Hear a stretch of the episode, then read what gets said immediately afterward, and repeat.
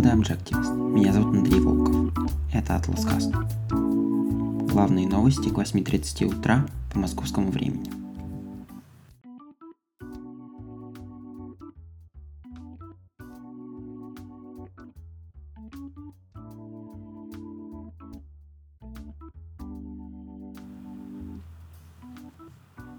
Группа международных экспертов-расследователей Беллинкат обнародовала фото, подтверждающее российское происхождение Бука, который сбил над Донбассом малазийский Боинг, летевший по рейсу MH17.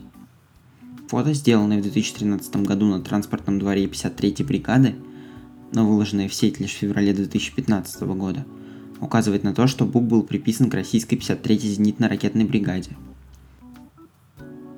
На фото можно увидеть ЗРК Бук 332, позади которого находится контейнер розового цвета, использующийся для перевозки ракеты 3М8 ЗРК «Круг».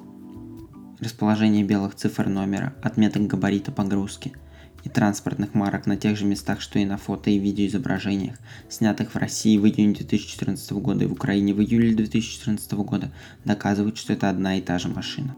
РБК сообщает, что фигурант расследования и изображенный на снимке человек подтвердили им подлинность фотографии – Журналисты издания также сообщают, что человек на снимке – механик. В частности, он ремонтировал БУК-1М.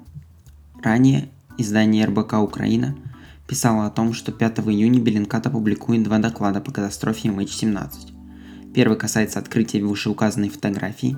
В сообщении пресс-службы Bellingcat указывалось, что эта самая фотография и ее анализ служат недостающим звеном в определении места расположения и видимых деталей бука в промежутке между зимой 2012-2013 годов и летом 2014 года.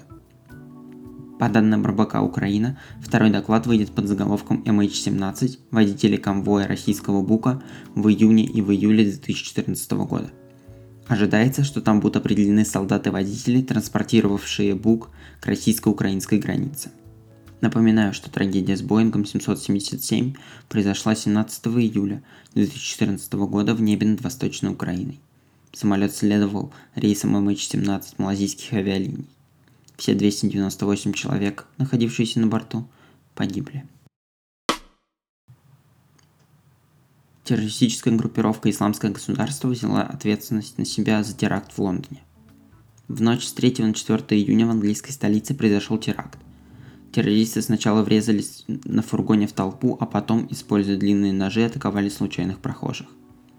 В результате этого террористического акта 7 человек погибли, 48 были ранены. Причем 21 из них сейчас находится в критическом состоянии. Все трое террористов были убиты сотрудниками правоохранительных органов. Президент США Дональд Трамп пообещал привлечь к ответственности всех причастных к этому акту терроризма – Такое заявление он дал в воскресенье на приеме в Вашингтоне. Ранее он заявлял, что готов предоставить любую помощь Великобритании. Есть слухи, что Дональд Трамп собирается в скором времени посетить с официальным визитом английскую столицу с целью поддержать своего главного союзника. В понедельник утром Бахрейн, Саудовская Аравия, Египет и Объединенные Арабские Эмираты объявили о разрыве дипломатических отношений с Катаром – связи с обвинениями в поддержке Катаром террористических группировок Исламское государство и Аль-Каида, а также в связи с обвинениями в вмешательстве во внутреннюю политику Бахрейна.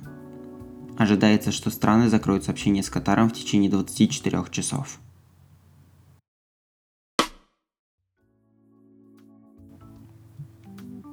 Служба охраны государственной границы Литвы сообщила о начале строительства защитного ограждения на границе с Россией – на отрезках вдоль госграницы с Калининградской областью будет построен металлический сегментный забор, примерно двухметровой высоты с дополнительным оборудованием, сообщает коммерсант со ссылкой на сообщение службы. Стоимость работ составляет 1 миллион 335 тысяч евро, которые были выделены из бюджета Литвы. Работы по оборудованию инфраструктуры ограждения будут завершены до 20 декабря 2017 года. Служба охраны госграницы Литвы также заявила о планах возвести забор на границе с Беларусью до конца 2020 года. Президент России Владимир Путин признал, что ситуация с бедностью в стране стала хуже. Такое заявление он сделал в интервью журналистке американского телеканала NBC Меган Келли. У нас очень много проблем, и даже порог бедности немного сейчас стал хуже, чем мы планировали, заявил президент Российской Федерации. Он также добавил, что уверен, ситуация будет исправляться.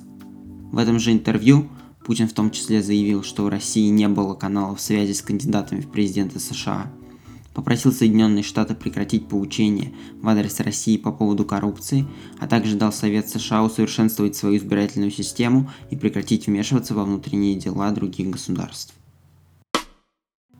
Мэр Москвы Сергей Собянин предсказал падение цен на жилье в городе после сноса пятиэтажек. Такое заявление Собянин сделал в интервью телеканалу НТВ. Он сказал, что думает, что цены точно не будут расти, а скорее всего они будут несколько снижаться. По его словам, программа реновации дает возможность строить дополнительное жилье, что приведет к падению цен. Напоминаю, что голосование по сносу закончится 15 июня. Ранее мэр Москвы обещал, что голоса так называемых молчанов – те, кто не проголосует, будут учитываться пропорционально голосам других жителей, поданным за или против включения в дом в проект программы реновации. Мы слушали подкаст Atlas Cast. Меня зовут Андрей Волков. До завтра.